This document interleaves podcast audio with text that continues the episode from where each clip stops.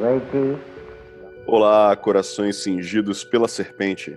Estamos aqui para gravar mais um episódio do nosso podcast, que é fruto do projeto Sabedoria Arcana, que visa divulgar o conhecimento arcano através de livros, cursos e também esse podcast.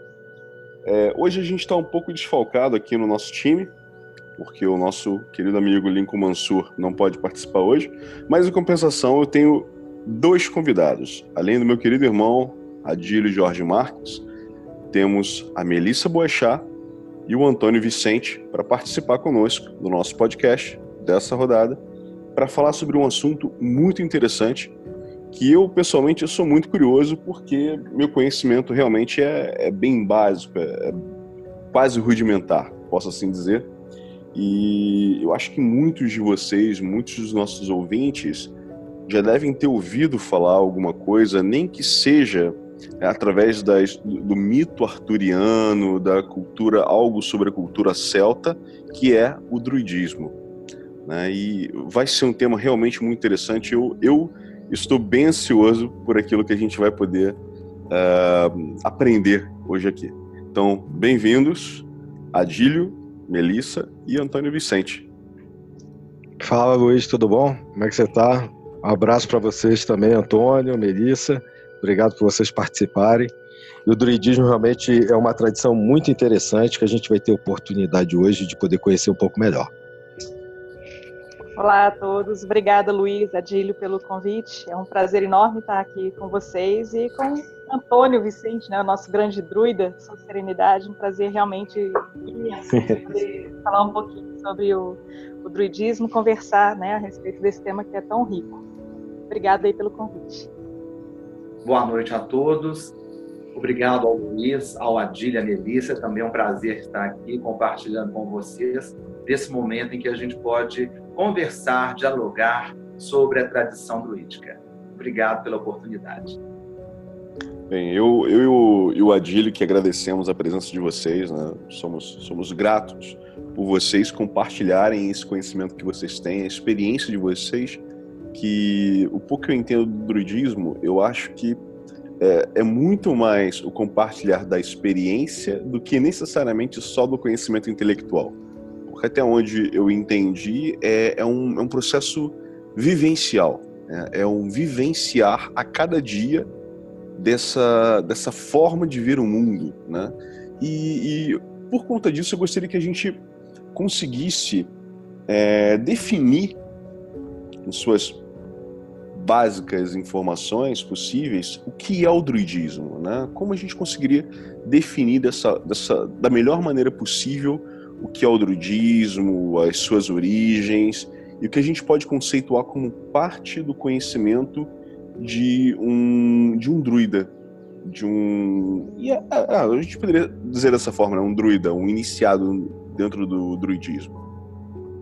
É, eu acho que o Antônio, a gente pode passar a palavra para ele, que é a pessoa mais indicada, com mais experiência aqui.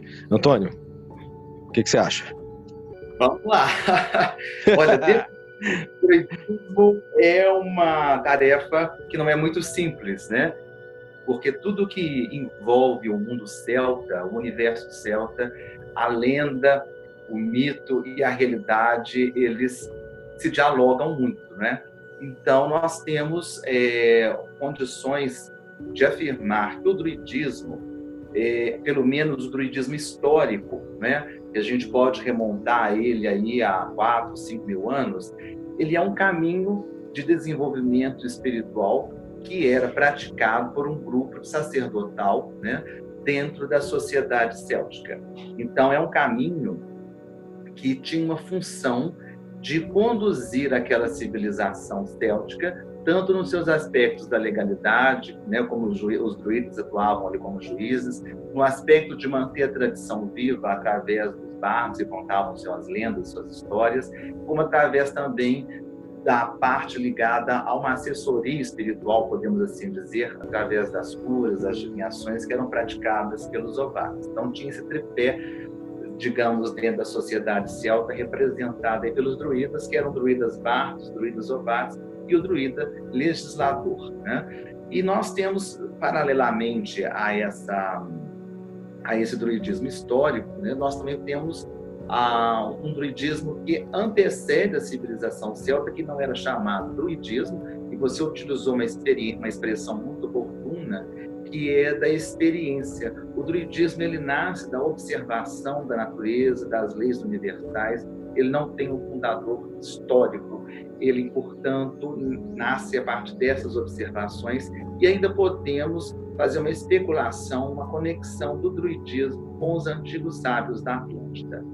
E, na atualidade também, a gente pode pensar no druidismo como um caminho espiritual, né? uma filosofia de vida é, um modo de vida, porque o druidismo ele tem uma, um resgate de uma antiguidade, mas ele não é preso a essa antiguidade, ele é um caminho que se renova a cada momento em que ele se manifesta. Então, é uma espiritualidade na atualidade que está muito viva, em crescimento, né, e que traz uma conexão profunda com a natureza, que a gente tem que é o objetivo dos druidas da antiguidade. Uma evolução, crescimento a partir dessa harmonia com a natureza. Mas quando você fala em antiguidade, Antônio, é, por exemplo, eu vejo que no SIDECT, que é o Sim. colégio que você representa aqui no Brasil, é, há uma data, um calendário, né, um ano que é, não tem nada a ver com o ano é, civil ou o ano católico, judaico, cristão, que seja, a gente normalmente utiliza. Eu queria que você falasse um pouquinho sobre isso sobre essa idade, esse tempo. Tá. Bom, é, nós estamos hoje em 2019, no ano da Era Céltica do Renascimento, 4392. Essa é uma data, digamos, tradicional dentro do nosso colégio. Como eu disse, existe o druidismo histórico, né, que a partir de vários pesquisadores, o mais conhecido, mais famoso na França é o, é o François Laroux e Christian Guillaumard, que fazem uma pesquisa muito profunda sobre a história do druidismo, tem a, a história mítica, né, e que entre o e a realidade compete a cada um meditar a respeito. É, nós temos uma migração do, do, dos celtas da, do Ocidente para o Oriente através de Ram. Então, Ram era um druida que, diante de uma, de uma doença que se abateu sobre a civilização celta, ele entendeu que era importante tirar os celtas das Galhas e fazer uma peregrinação até o Oriente. Então, essa ida de Irã para o Oriente ela dura aproximadamente uns dois, três mil anos, quando então essas tribos que, for, que foram para o Oriente retornam e chegam nas Galhas aproximadamente no ano 2000 e pouquinhos antes de Cristo, ou antes da Era Comum. Então, esse momento do retorno desse grupo de celtas que foram para o Oriente e voltam para o Ocidente, ou seja, toda essa, essa migração, esse grupo de celtas que retornam, eles retornam através de Rucadar, que é considerado o primeiro gaulês no, no, no, livro de Povos Cheios, ele conta essa história desse retorno das tribos do Oriente para o Ocidente, e esse retorno, então, de Rucadar marca, então, o período do renascimento da Era Celta, ou seja, o ano de 2300 e pouquinho antes de Cristo, eu não lembro precisamente a data, essa data é considerada, então, a entrada zodiacal do signo, do Sol no signo de Ares, e marca também o renascimento do conhecimento druídico nessa época. É o momento, então, que aqueles monumentos de pedras que já tinham sido construídos são utilizados, esses druidas históricos que nós conhecemos se fazem presentes nesse momento da história. Ah, perfeito. E Melissa, o que, que você tem a contribuir nessa questão histórica que o nosso irmão Luiz perguntou? É, eu acho que é significativo a gente pensar nesse percurso né, do druidismo, como o irmão Antônio colocou aí, muito bem colocado, né, dessa, dessa tradição que vem já bem anterior né, à, à nossa era comum, aí, né, há mais de dois mil anos, né, antes de, de Cristo, vamos dizer assim, e como esse, essa tradição chegou até nós, né, nesses, nesses nossos dias atuais. É, a questão da experiência pessoal que o Luiz colocou aí realmente é fundamental, porque a gente tem essa, essa liberdade hoje dentro, dentro do, do, pensamento druídico e dentro das, vamos dizer assim, das tradições druídicas, porque vem muito dessa relação que cada um tem com essa observação com a natureza, né, a sua relação com, com a terra, com o espírito, com os mistérios, vamos dizer assim. E na época né, da, das invasões romanas né, no território, né, da, vamos dizer assim, da, gaulês né, e galês, os dois territórios que eram mais comumente conhecidos aí como territórios de ocupação celta, é, Júlio César invadiu e muito disso acabou sendo perdido, assim, né? A opressão romana sobre os celtas foi muito grande. Então houve um período, vamos dizer assim, obscurecido da história em que o druidismo ficou, de certa forma, um pouco apagado. E no início do século XVIII a gente tem um renascimento desse, desse druidismo, né? Desse desse revivalismo druídico, vamos dizer assim, que algumas ordens começam a aparecer. Antônio, você me corrige se eu, se eu falar alguma bobagem, tá? Mas é, nesse momento que a gente tem esse ressurgimento, muitas vezes influenciado por outras tradições, como a maçonaria, né? Tem, a gente tem várias influências aí no surgimento dessas ordens. E aí a gente pode pensar, vamos dizer assim, nos, em três estilos ou três vertentes assim desse pensamento druídico que a gente pode hoje é, observar né, nas divisões dessas ordens. Assim. A gente tem uns ramos que são os ramos, vamos dizer assim, mais filosóficos, né, que abordam o druidismo como filosofia, até um pouco mesmo como religião, dependendo da, da postura né, das pessoas que estão seguindo. É, dentro dessa perspectiva aí a gente tem ordens, por exemplo, como, como a Obod, né, a Order of Bards, Ovates and Druids, da Inglaterra, a gente tem também as ordens com um caráter mais religioso, que são aquelas ordens que estão calcadas mais, vamos dizer assim, politeístas, né, com, com a crença na existência de seres que são, vamos dizer assim, sobre-humanos, né, deuses, deusas, que são personificados, né. E a gente tem, em terceiro lugar, umas, umas ordens que são mais voltadas para as questões que seriam, vamos dizer assim, mais sociais e políticas, né? Que são essas ordens que estão preocupadas em proteger o meio ambiente. Não que as outras não estejam, mas elas transformam esse mote no foco, né? Dessa na, no, no, objeto central, vamos dizer assim, da, das suas ordens. Né? Então teriam esses três, vamos dizer assim, essas três vertentes, esses três vieses. Mas no fundo, no fundo, é, para mim, tá? É uma, uma opinião pessoal. O druidismo é algo que faz parte realmente da experiência pessoal de cada um. Está no sangue, não é uma coisa que você faz, você vai a algum lugar para fazer uma oração e você volta para casa e continua vivendo o seu cotidiano longe daquilo. Não é isso. O druidismo, para mim, é uma experiência de vida. É o meu cotidiano, é a minha forma de vida, a minha forma de, de, de me relacionar com o ambiente, com as pessoas. Então, é, é muito isso. Assim, o druidismo hoje, passando né, por todos esses caminhos, a gente pode até voltar e discutir um pouquinho depois dessa, dessa historicidade, né, de, de como os bardos conseguiram se manter aí, né, e manter a tradição viva, porque era uma cultura basicamente oral, né, o, o druidismo não era fundamentado numa escrita, né, não é, ele era, vamos dizer assim, ágrafo, porque não queria que seus conhecimentos caíssem em mãos equivocadas, mas de uma certa forma muito disso chegou para a gente até hoje, principalmente por meio das lendas, dos contos, né? O, os mitos arturianos também têm uma grande influência nisso aí. E hoje a gente tem, né, dentro dessa, dessa perspectiva druídica que a gente está conversando aqui, essas vertentes, mas cada um escolhe o caminho que, que lhe toca mais o coração, né? Sempre lembrando disso, que é o druidismo é a relação do homem com a natureza e a sua experiência com esse mistério, com esse com esse espírito, né, que anima não só o homem em si, como um ser da natureza, mas toda a humanidade como a natureza em si, né? Não, não como se a gente fizesse parte, fosse uma partícula isolada e fizesse parte de um todo, mas tendo a compreensão de que nós somos esse todo.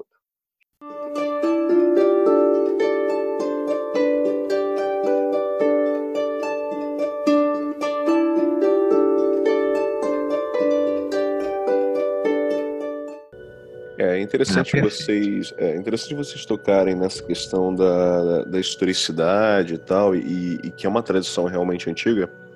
E me vem uma questão que é a seguinte: como é que é possível é, fazer o reconhecimento de que uma linhagem é uma linhagem realmente séria, é um trabalho realmente que está ligado à tradição primordial, é, posto que é uma tradição que ela está mais vinculada à transmissão oral do que a preocupação com a parte documental e, e, e toda essa questão burocrática que muitas outras ordens e linhagens têm essa preocupação.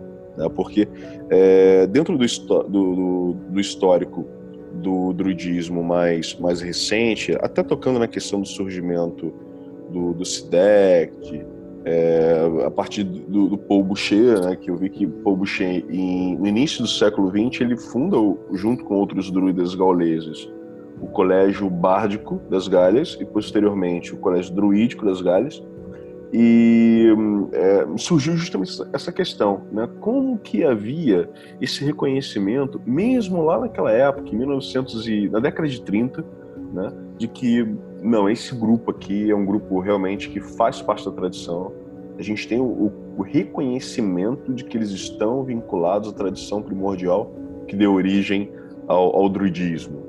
É, a irmã Melissa fez umas colocações aí muito importantes, e quando ela estava falando, me lembrei muito da força que a tradição celto-druídica tem, né? porque ela sobreviveu realmente às invasões romanas e também sobreviveu ao domínio né, da, da, catolicismo. E ela sempre floresce, né? É, realmente ela tem essa força do carvalho, essa força do bispo, que são símbolos importantes dentro da nossa tradição, de sempre estar florescendo e renascendo. Essa questão da, das três linhas que a Melissa colocou muito bem, é, o druidismo, ele, ele, digamos que ele estava oculto realmente no interior dos mosteiros, né?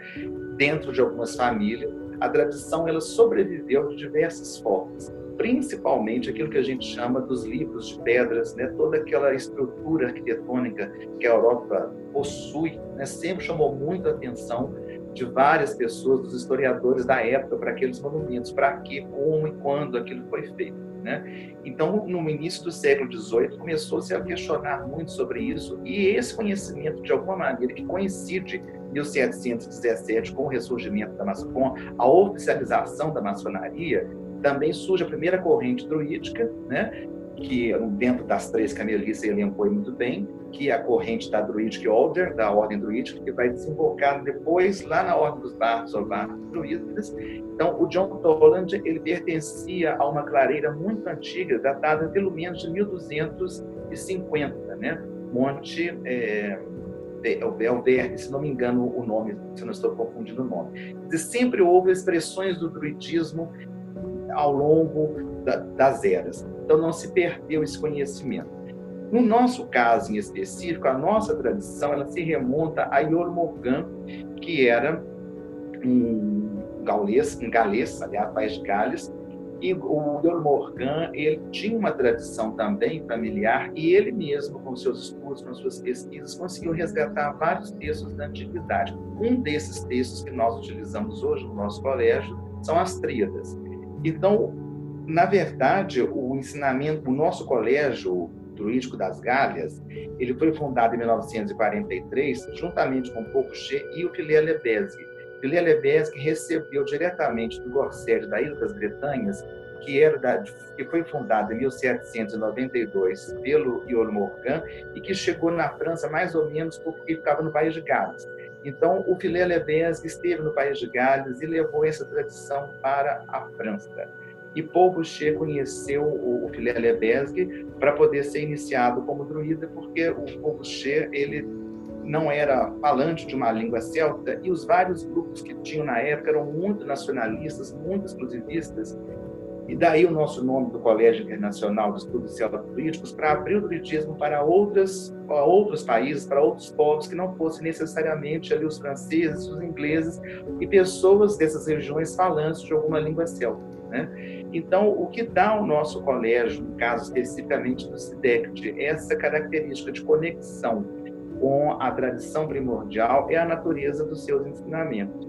Nós somos uma escola esotérica paganizante, ou seja, o que é isso? É uma escola em que nós estudamos as ciências esotéricas tradicionais, como a astrologia, como a alquimia, como a magia, o magnetismo, temos acesso a uma egrégora que, quando a gente está fazendo os nossos trabalhos, os nossos rituais, a gente sente realmente uma conexão com algo que vai além do tempo e do espaço.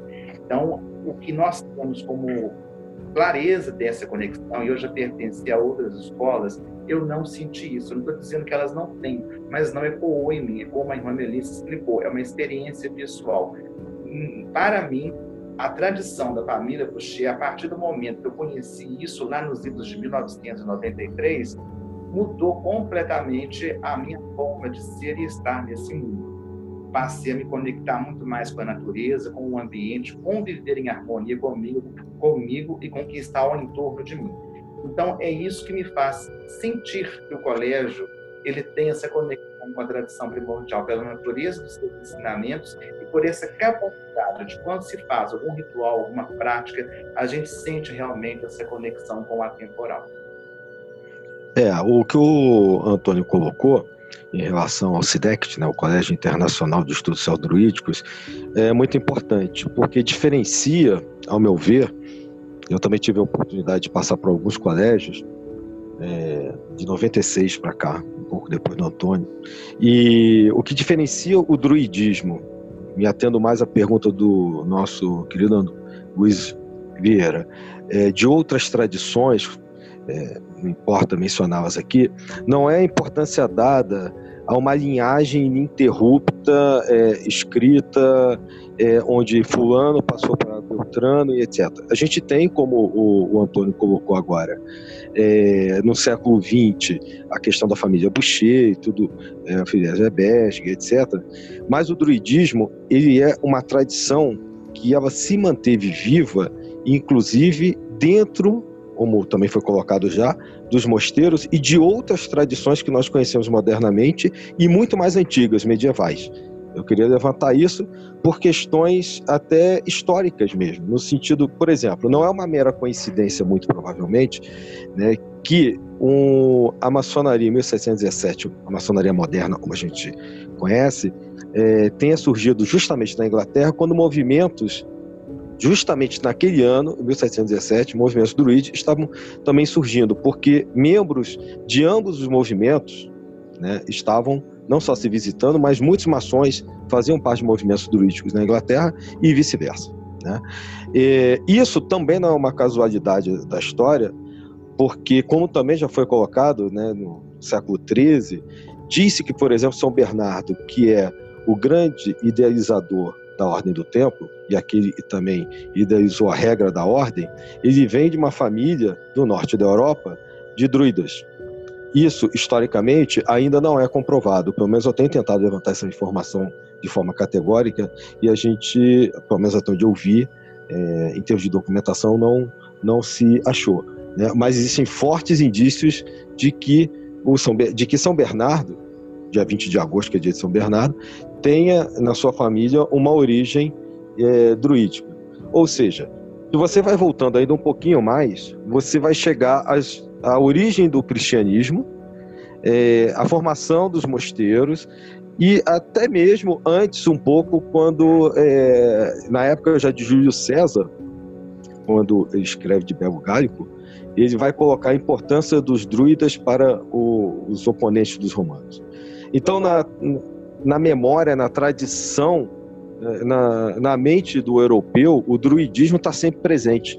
Desde o Império Romano, a consolidação do cristianismo e da Idade Média, até atravessar o Renascimento e chegar ao século das luzes, no século XVIII. Então, acho que é importante pontuar, independente de não ter uma linhagem de nomes, A para B, B para C, etc., é uma tradição que foi se mesclando com várias outras e chegou é, até os nossos tempos.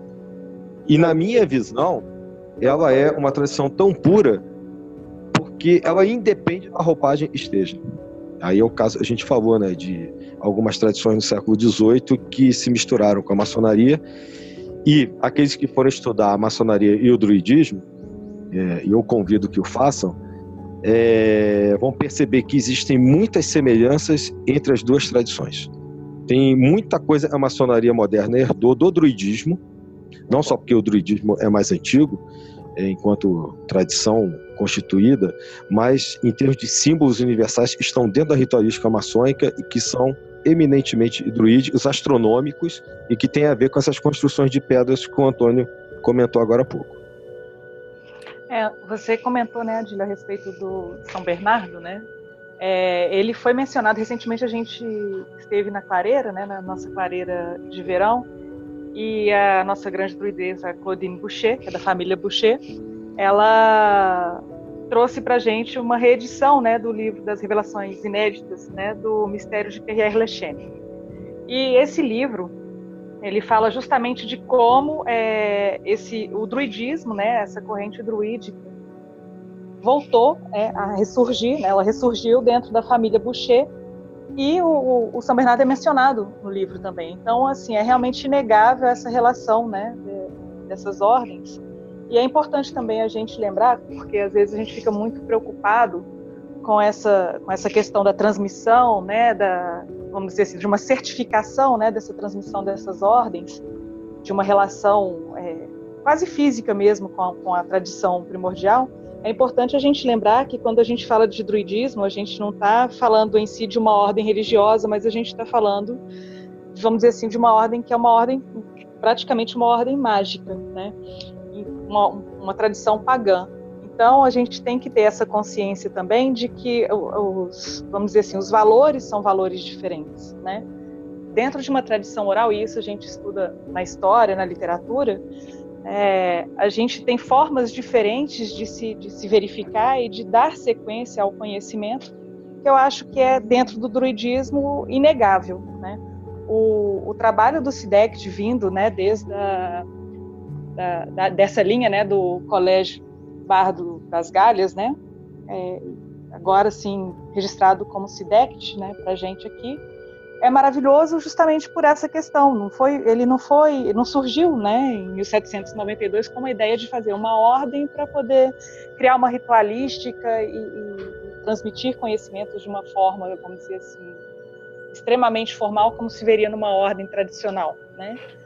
É, a ideia do Iolo Morgano, na época, foi de estimular o uso mesmo do, do idioma galês, né, que estava, às vezes, caindo até um pouco em desuso. Então, ele reuniu bardos, poetas, músicos, ele queria manter viva a tradição e a cultura, não foi nem um, caráter assim religioso. E isso se mantém até hoje. A gente tem isso muito dentro do nosso colégio, que é o SIDECT. E eu acho isso muito bacana. Então, assim, é o, é o que o Antônio disse mesmo. É, além de a gente ter essa comprovação da, né, dessa, essa família Boucher que conseguiu manter isso vivo e trazer isso para a gente até hoje e abrir em outros países, né, não deixar fechado. E a gente sabe que tem ordens druídicas aí que, por exemplo, excluem pessoas que não falam o idioma celta ou que não têm linhagem celta de sangue, né? O nosso colégio já, já vai por, por esse outro lado, né? Que é esse lado de manter viva a cultura e os conhecimentos que não, não, deix, não se deixaram perder durante esse, esse período desse desse adormecimento, vamos dizer assim, né, depois das invasões romanas. Eu até queria aproveitar e deixar dois exemplos rápidos aqui. Desculpe, Luiz, ter te interrompido. Não, tranquilo. É, os bardos medievais é, atribui-se essa tradição né, da bardaria dos bardos, trovadores medievais, dos fiéis do amor que sobreviveram é, cantando para suas damas, como remanescentes das ordens de cavalaria, e isso é muito presente na Itália, na época de Dante, em Portugal, nos vários castelos portugueses, remete-se muito à tradição dos bardos que Melissa e Antônio estavam falando agora, pô, né? quando se mencionou os bardos e os ovates. E uma segunda coisa também rápida é a questão que algumas tradições druídicas hoje, não é o caso do SIDECT, trabalham com o reconstrucionismo celta que é uma espécie de paganismo reconstrucionista, é um, uma espécie de movimento animista, politeísta, que tenta, de forma independente, sem ser uma ordem, isso ficou muito famoso dos anos 90 para cá, é, tenta reconstruir de maneira religiosa e também um pouco histórica, com seu folclore, as, as vestimentas, as músicas, a, a forma de viver o druidismo, como se entende, a partir de, dos estudos arqueológicos e históricos, que era o druidismo é, nu e cru, vamos dizer assim, desde antes da era cristã. É uma outra forma de viver o druidismo que hoje é muito comum, inclusive no Brasil a gente tem movimentos assim, mas é muito comum na, na Europa hoje em dia. Então, o que vem mostrar que o druidismo tem uma roupagem muito ampla e que eu entendo assim, eu sinto como se fosse uma grande mãe, igual a mãe natureza, como se fosse a grande mãe que abraçasse a, a espiritualidade do ser humano como um todo. É, para mim soa muito interessante porque a gente acaba vendo uma percepção diferente dessa questão da, da tradição, né? de como reconhecer uma tradição e sua validade. Né? É, enquanto eu vejo que em muitas, muitas ordens, principalmente as mais recentes, dá-se muito valor ao papel, né? é, mesmo que você vá lá e faça algum trabalho e perceba que tem algum efeito, você consegue perceber energia e tal. Se não tem o papel, se não tem o diploma, aquilo ali não tem validade. E eu percebo que com através da fala de vocês, da experiência de vocês, que no druismo, no druidismo, isso é completamente diferente, né? Que não vale muito se a pessoa só tiver o papel, mas se ela não tiver essa essa bagagem vivencial, né, que você só tem realmente depois que você experiencia aquilo dali depois de muitos anos e está imerso dentro daquela daquela forma de ver o mundo que o druidismo traz para vocês. Me corrijam se eu estiver errado, mas esse foi, essa foi a compreensão que eu tive uh, através da, do que vocês do que vocês explicaram aqui. E é, eu vejo por aí mesmo, Luiz. Eu, assim, não sei como é que o Edson Antônio vem, mas eu vejo um dessa forma. Antônio, como é que você vê isso aí? Olha, Adil, concordo plenamente. É, eu estava aqui lembrando, né, você falando aí lá da, dos, da Idade Média, eu lembrei de Chartres, a gente tem, assim, o, como eu falei, o druidismo é tão amplo, porque assim, tem N possibilidades de estudos, de percepções, né? Mas vamos tentar aqui ser bem objetivo. Essa questão da, da, do druidismo, realmente, assim, para a pessoa, se ela quer ser um druida de verdade, ela precisa da prática. Então, assim, sem a vivência, porque realmente o título, a pessoa, né, tem, como o Adílio colocou bem, as possibilidades de expressão do druidismo são diversas. Então, tem escolas que a pessoa ela põe um manto branco entende que aquilo é ser um druida. Mas, na verdade, requer de nós uma força moral muito grande. E quando a gente fala em força moral, que é uma das nossas tridas, que é um dos nossos ensinamentos norteadores, nós não temos dogmas, nós temos alguns princípios que são propostos e a pessoa, de acordo com a sua evolução, de acordo com o seu entendimento, ela vai aplicando isso na sua vida prática. Então, para ser realmente um druida, a pessoa, o título de um druida é sua serenidade. Cada grau sacerdotal tem um, um nome que antecede, uma qualidade que o antecede. Então, nós temos valoroso bardo, sábio ovate, o venerável Elbage e a sua serenidade druida ou druideza.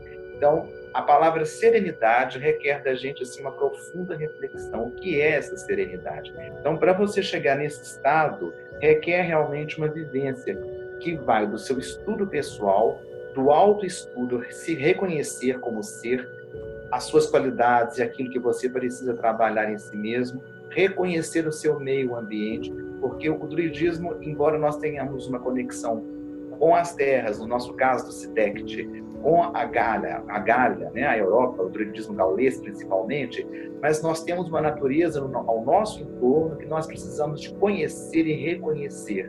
Conhecer também a nossa música, a nossa cultura local, saber trabalhar com o outro. Aí nós temos as reuniões, os grupos, as clareiras, aonde a gente precisa exercitar a paciência, o respeito, o é uma pessoa principalmente que respeita a si e ao seu semelhante e à natureza. Né? Então, isso tudo requer uma força moral, uma determinação para a gente se manter firme nesse caminho, nessa determinação.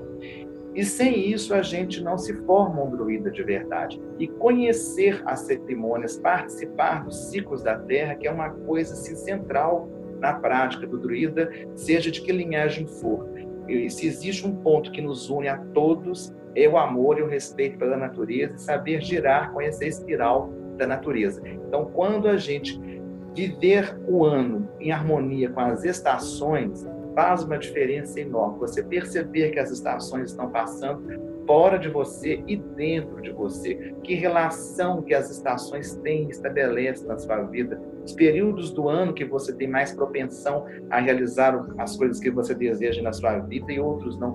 Conhecer os seus próprios ritmos internos e externos. Então, isso tudo é fundamental. Então, o druida, ele precisa, não é à toa que na nossa cruz druídica esotérica, nós temos à vista os planetas, né? Porque nós estamos, né, nós somos um microcosmo, um pequeno universo. Então nós temos todos esses planetas, todas essas energias dentro de nós.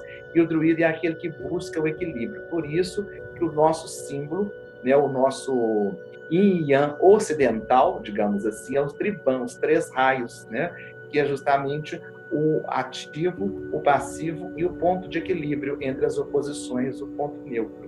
Então, o druida, ele exercita e busca sempre esse ponto de equilíbrio entre as oposições.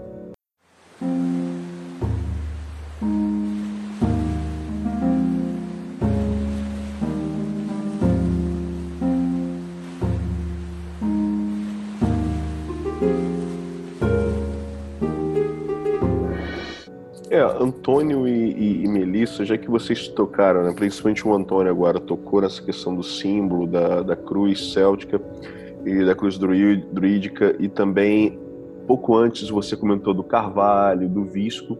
Eu gostaria que vocês comentassem um pouco mais sobre outros símbolos que são importantes para os druidas, né, para toda a tradição e sua, as suas representações principalmente nessa questão da nessa questão experiencial, como você comentou agora também das estações, que é muito interessante, né, conseguir é, vincular essa percepção da estação externa que ocorre no ambiente ao seu redor e aquilo que acontece dentro de você também, essa mudança, né, perceber essa mudança através de um símbolo externo. Eu gostaria que vocês se aprofundassem um pouco mais para que a gente possa entender que outros símbolos existem né, para o druida que são importantes? Tanto símbolos criados pelo homem, quanto símbolos também que a gente pode perceber externamente na natureza. É, eu até gostaria de incluir é, até uma observação para o Antônio e para a Melissa. A gente já falou de Bardovati, Bardovati. É, na inclusão desses símbolos, a gente fala um pouquinho o que, que é o bardo, o que, que é o ovate, um pouquinho mais detalhado para quem vai nos ouvir e não sabe, é, não perfeito. conhece. Perfeito, até porque realmente essa, essa diferenciação né, entre bardo, ovate e druida, né? O que, o que representa isso, essas três classificações? A irmã Melissa gostaria de falar sobre o bardo? Bom, vamos lá, né? Tá o, caminho do bardo é o caminho do meu coração, assim, né? Apesar de que eu acho muito difícil, muito difícil a gente separar, né? É, vamos pensar que, que assim, se dizia antigamente que um estudante do druidismo, né, para ele ele estar tá pronto, ele tinha que passar por 20 anos, né, de, de estudos. Isso pode ser uma referência metafórica, vamos dizer assim. Mas com isso se dizia que realmente o, o estudo, né, não não para, não acaba. Né? Então essa classificação entre bardos, ovates, o eubage, né, dentro do Sidect e os druidas, é, é mais ou menos pelo caminho que cada um é, escolhe, né, para sua para sua vida, assim, na sua no seu cotidiano. Como eu falei, né, o druidismo ele está impregnado no dia a dia de cada um.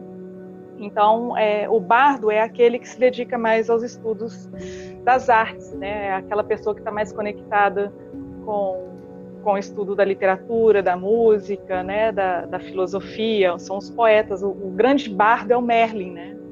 O Merlin que todo mundo conhece da, da lenda aí do rei Arthur, ele era um, um bardo. Né?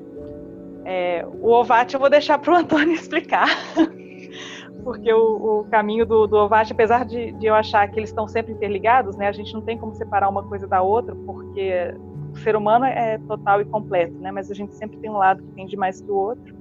Esse lado mais natural aí do, do Ovate, Antônio, fala um pouquinho pra gente. Tá joia. É, aí, assim, no caso do bardo, ele tem como árvore símbolo a bétula, né?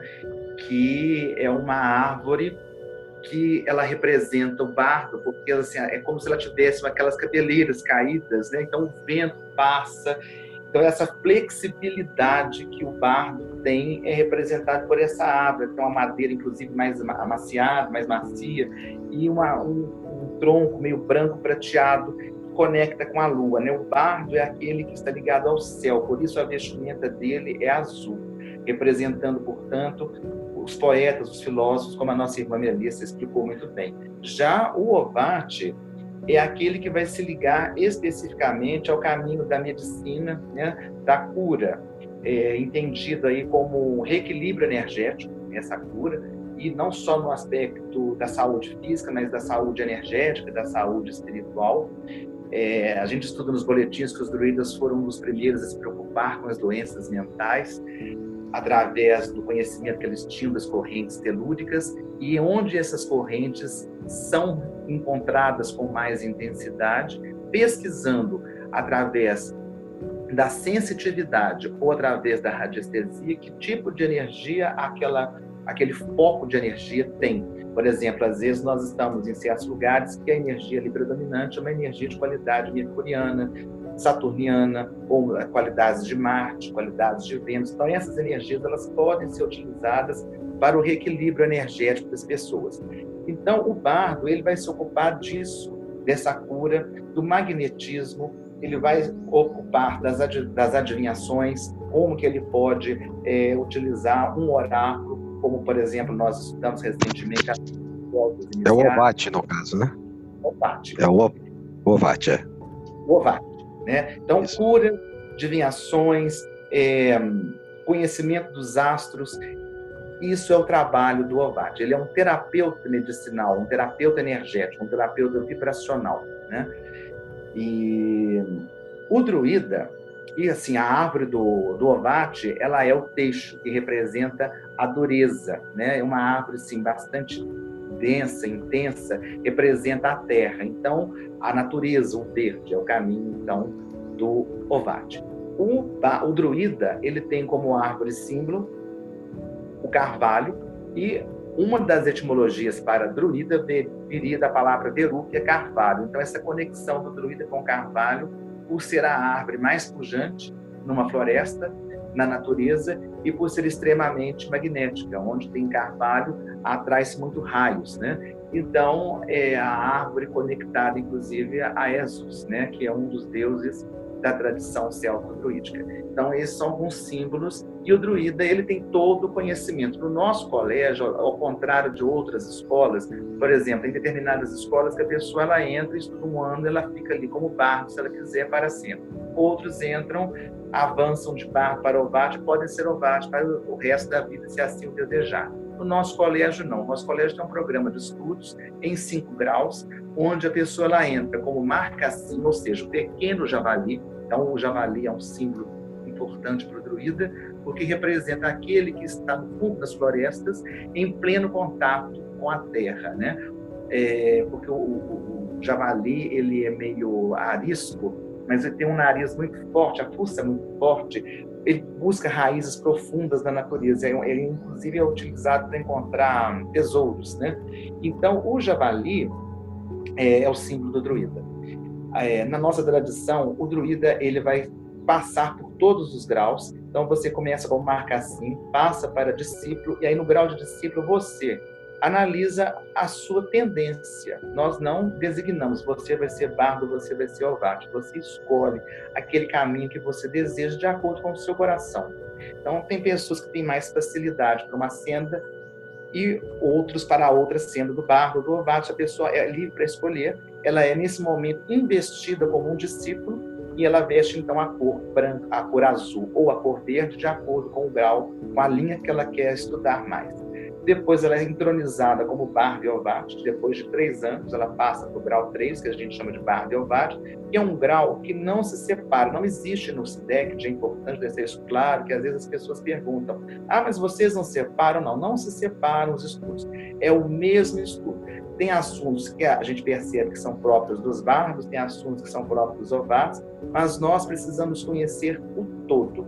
Por isso, nós temos um grau intermediário antes do druida, que é o grau de eubage, em que o bardo ou o ovate, ele já coloca o que a gente chama de jabô, que é uma espécie de gravata branca, e na cabeça a tiara com a diadema já brancos, ou seja, ele faz ali um período, né, esse preparatório para o druidicato, onde ele vai aprofundar nos conhecimentos, a sua boca ela é, é simbolicamente selada, porque o Elbage ele ainda não está apto para ensinar, ele deve primeiro amar, criar, aprender para depois ensinar. Nós temos esse adágio no predismo que ele é muito importante. Então a gente só pode passar algo não porque eu sou capaz de entender intelectualmente e, por exemplo, escrever um livro, fazer uma palestra. Não. Isso deve estar acordado dentro da pessoa como uma verdade. Aquilo que nós conversamos há um tempo atrás sobre a vivência e a experiência. A gente passa para os nossos, é, aqueles que vão estar sobre a nossa responsabilidade de passar os conhecimentos dentro do colégio, algo que a gente realmente entenda e sinta que é verdadeiro, que você tenha as suas experiências em relação àquilo e você possa dialogar com aquele que você com aquele que você vai ensinar. Então esses graus todos, eles convergem para o grau de druida, onde você então, utilizando uma vestimenta branca, você está apto a, a compreende todo o ensinamento druídico. Então, na caminhada que o povo Xê nos deixou, no ensinamento da família do Xê, não há essa distinção bar e ovate. São momentos que você atravessa, são para você conhecer as suas especificidades, os seus dons, trabalhar com eles e servir como druida, mas entendendo que você sabe de um todo. E é por isso, quando o irmão Adílio fala dos bardos, a nossa tradição sobreviveu porque os bardos eles não eram só conhecedores das músicas, das lendas, dos mitos, mas eles também conheciam toda a ciência e filosofia dos druidas. Então isso é muito interessante, porque a gente não fica com conhecimento pela metade, a gente tem a visão do todo e a gente pode posteriormente resgatar esse conhecimento, porque a gente tem uma noção do todo, né? Não é segmentado como a gente é, às vezes vê em outras organizações. O druida realmente ele tem que ter toda essa percepção e não precisa saber de tudo, mas uma noção geral de tudo ele precisa ter e ser eficaz naquele caminho que ele escolheu. Dentro desses vários símbolos, Antônio, que você mencionou, você já tinha falado também dos três raios, né?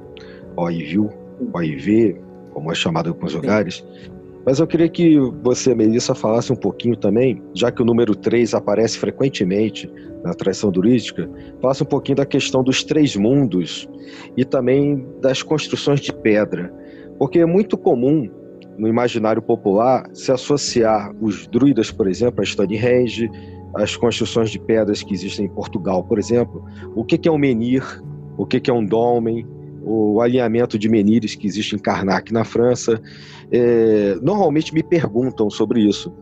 Eu queria que vocês falassem um pouquinho sobre essa questão, não só dos três mundos enquanto símbolo, como nosso irmão Luiz perguntou, mas um pouco também dessa questão das construções megalíticas. Eu acho fascinante, né, a respeito dessa, dessa associação aí com as construções megalíticas, né? Muita gente se pergunta, o Antônio já falou aí no comecinho a respeito, né, dessas construções serem bem anteriores, inclusive, ao surgimento dessas, né, conhecimento dessas civilizações celtas, né? Os druidas estavam aí antes disso e esses monumentos são anteriores, né? É, como a gente estuda muito, né, nos boletins do SIDECT, esses muitos desses menires que são esses, é, essas pedras grandes, né, elas estão marcando as correntes telúricas, né, de pontos da Terra, né, e o alinhamento de Karnak, né, também está tá marcando isso muito bem marcado. Com relação à, à questão do número 3, aí, Adílio, que você comentou, eu estou me lembrando aqui da, da questão dos dolmens, né, e essa associação que a gente faz dessa simbologia com os graus, né, de estudos dentro do, do druidismo, né, que você tem aquela, um dolmen são, são aqueles monumentos de, de pedra, que você tem duas colunas, né, e uma pedra maior em cima na horizontal.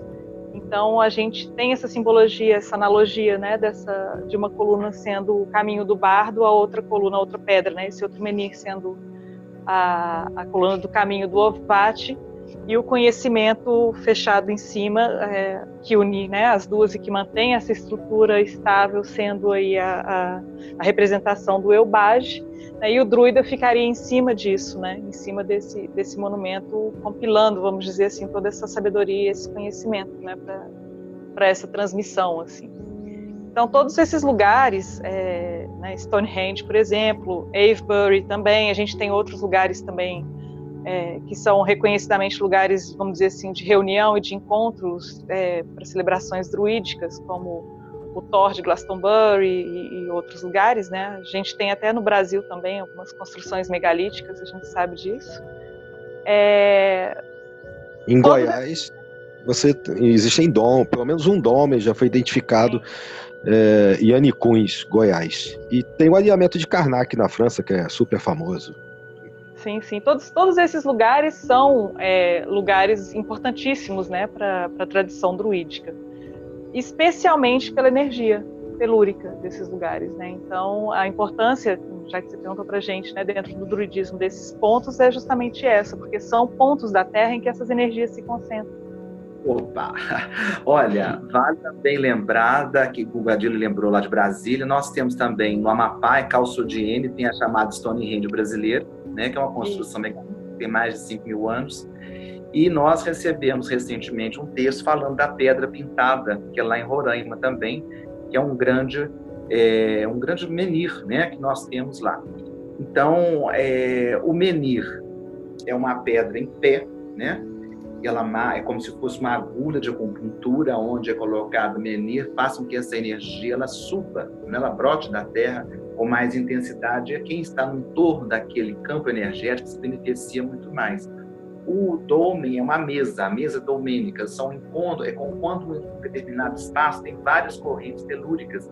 Então, no meio do dolmen está o cruzamento dessas energias. Então, é uma forma de marcar, assim como nós temos aquilo que é falado na, no, yoga, das tradições, né, os chakras no nosso corpo, os chakras, nós druidas chamamos de rodas da vida, e os irmãos lá da Irlanda chamam dos caldeirões, nós falam pelo menos em três caldeirões, é, essa nossa, a Terra também é um organismo vivo. A concepção do druidismo é que a Terra é uma alma, né? Ela tem uma consciência que habita e nós antes de sermos uma alma encarnada no corpo, nós somos uma alma encarnada no corpo de Gaia, da Terra Mãe de Queribem, que é um nome que nós também chamamos a alma, essa alma da Terra, né? Então, para o druidismo tudo é vivo e uma coisa que foi colocada para nós recentemente, pela nossa druideza, sobre essa questão de que a Terra, como um ser vivo, ela sente, né? E que às vezes os terremotos, os maremotos, são o sistema nervoso da Terra está respondendo às agressões que ela tem sofrido. Então, isso é importante para a gente refletir sobre as ações que nós temos. O druida, ele é essencialmente hoje, a gente pode utilizar essa expressão, uma pessoa ecológica, ele pensa no meio ambiente também. E para comentar essa questão, uma coisa importante da Catedral de Chartres e outras catedrais na, na Europa como um todo, elas foram construídas obviamente, em cima de vários poços celtas, de vários domens venis que já existiam. Então, muitos lugares que hoje são tidos como curativos, como em Lourdes, por exemplo, são lugares que antigamente já eram utilizados pelos celtas como lugares de altas energias telúricas altamente curativas. Então, isso é importante Lá na região de Rennes tem a Capela do Graal, né? também um lugar que tem uma energia muito forte. Eu pude perceber e vivenciar isso quando eu estive lá em 2011. A gente muda completamente. 10 horas da manhã eu subi em cima de uma pedra, não sabia que era um lugar telúrico. Né? O druida que estava comigo, que era o René Boucher, não me explicou, falou: sobe. E ao subir, assim, cinco minutos, eu tive assim, quase que um desmaio. Eu tive que entrar para o carro, eu dormi assim profundamente uns 10, 15 minutos e acordei extremamente revitalizado. Então, esses lugares, é, isso também atesta a questão da autenticidade dessa tradição. Né? Porque é um conhecimento que a gente precisa. Não é só lá, tem isso aqui também tem. Nós precisamos descobrir isso e um trabalho que a nossa druideza tem feito quando ela vem ao Brasil é pesquisar também um pouco desse, dessas construções das igrejas brasileiras, das igrejas católicas mais antigas, porque já que nós tivemos aqui a presença né, de, dos portugueses, de franceses, é, de espanhóis, muitos desses conhecimentos vieram para o Brasil. Aí tem toda uma história do nosso, do, nosso descobrimento, que tem a ver com os templários, o irmão Adílio pode falar muito mais e melhor do que eu, mas também a gente sabe da participação do conhecimento druídico, celto-druídico, que veio para o Brasil juntamente com esse pessoal do nosso descobrimento. Mas falando dos três círculos, eu estou aqui com a tríada nas mãos, que é o nosso livro de filosofia, né, de reflexão filosófica, é a tríada número 10. É, vale ressaltar que, assim, existem inúmeras tríadas, né? já que o número 3, a trindade, era sagrado no mundo celta, e como em todas as tradições esotéricas, o número 3, ele sempre está presente. E no nosso colégio, o Boucher, ele fez uma organização das tríadas galesas, essas tríadas que o Yolo Morgan, lá de 1792, apresentou dentro do colégio, o Boucher e o Filé que eles fizeram uma revisão nessas tríadas e colocaram aquelas que eram mais significativas. Então, nós temos 81 tríadas de referência, dividida em nove tópicos que falam sobre o incriado, sobre a evolução, sobre a personalidade, enfim, elas são divididas em tópicos. E a tríada número 10, ela fala disso, que existem três círculos na vida universal ou no mundo, que são o ciclo de Kelgan, que é o ciclo maior na cruz druídica, quando a pessoa ela vê a cruz, aquele ciclo primeiro, né? de fora para dentro, é o ciclo maior, com diâmetro 81, que é o ciclo vazio, onde nenhum ser tal criado pode existir. Então, esse ciclo de Kelgan para nós, ele seria a fonte primordial de tudo. Né? E o segundo círculo é o ciclo de Abred, que é o ciclo central, o círculo intermediário, que a gente chama de estado de fatalidade, onde cada estado novo, cada existência nova nasce da morte. É o ciclo das migrações, é onde nós evoluímos. E o ciclo de Gwened, que é o ciclo menor, o ciclo central, que é chamado da beatitude no conhecimento, onde cada estado novo nasce da vida. Então, essa filosofia, ela veio dos ensinamentos do Yolo Morgan e ela é perpetuada pelo nosso colégio, porque a gente entende que ela tem uma validade, ela nos norteia, né, no nosso trabalho. A gente entende que vem de um ponto e os seres, eles nascem com um grau, ao contrário, às vezes, de outras tradições que colocam assim, uma origem perfeita do ser humano, o druidismo que nós viemos do círculo de, do que do nada. E nascemos com ah, os instintos aflorados com a crueldade, com a animalidade, com essas características, e nós entramos no ciclo de Abred para esse autoconhecimento, para esse trabalho consciente, para fazer manifestar aquilo que nós já temos dentro de nós, de belo, de profundo, mas que está oculto por esses instintos, por essas, é, digamos assim, esse ciclo tenebroso que é o ciclo de Abred. E quando a gente conquista isso, a gente conquista todas as nossas questões é, deficitárias no mundo de Abred, nós, nós avançamos para o ciclo de Gwenwed, que não é o céu cristão, porque não tem, ele não tem um fim, ele é uma evolução infinita no amor, no conhecimento, na sabedoria.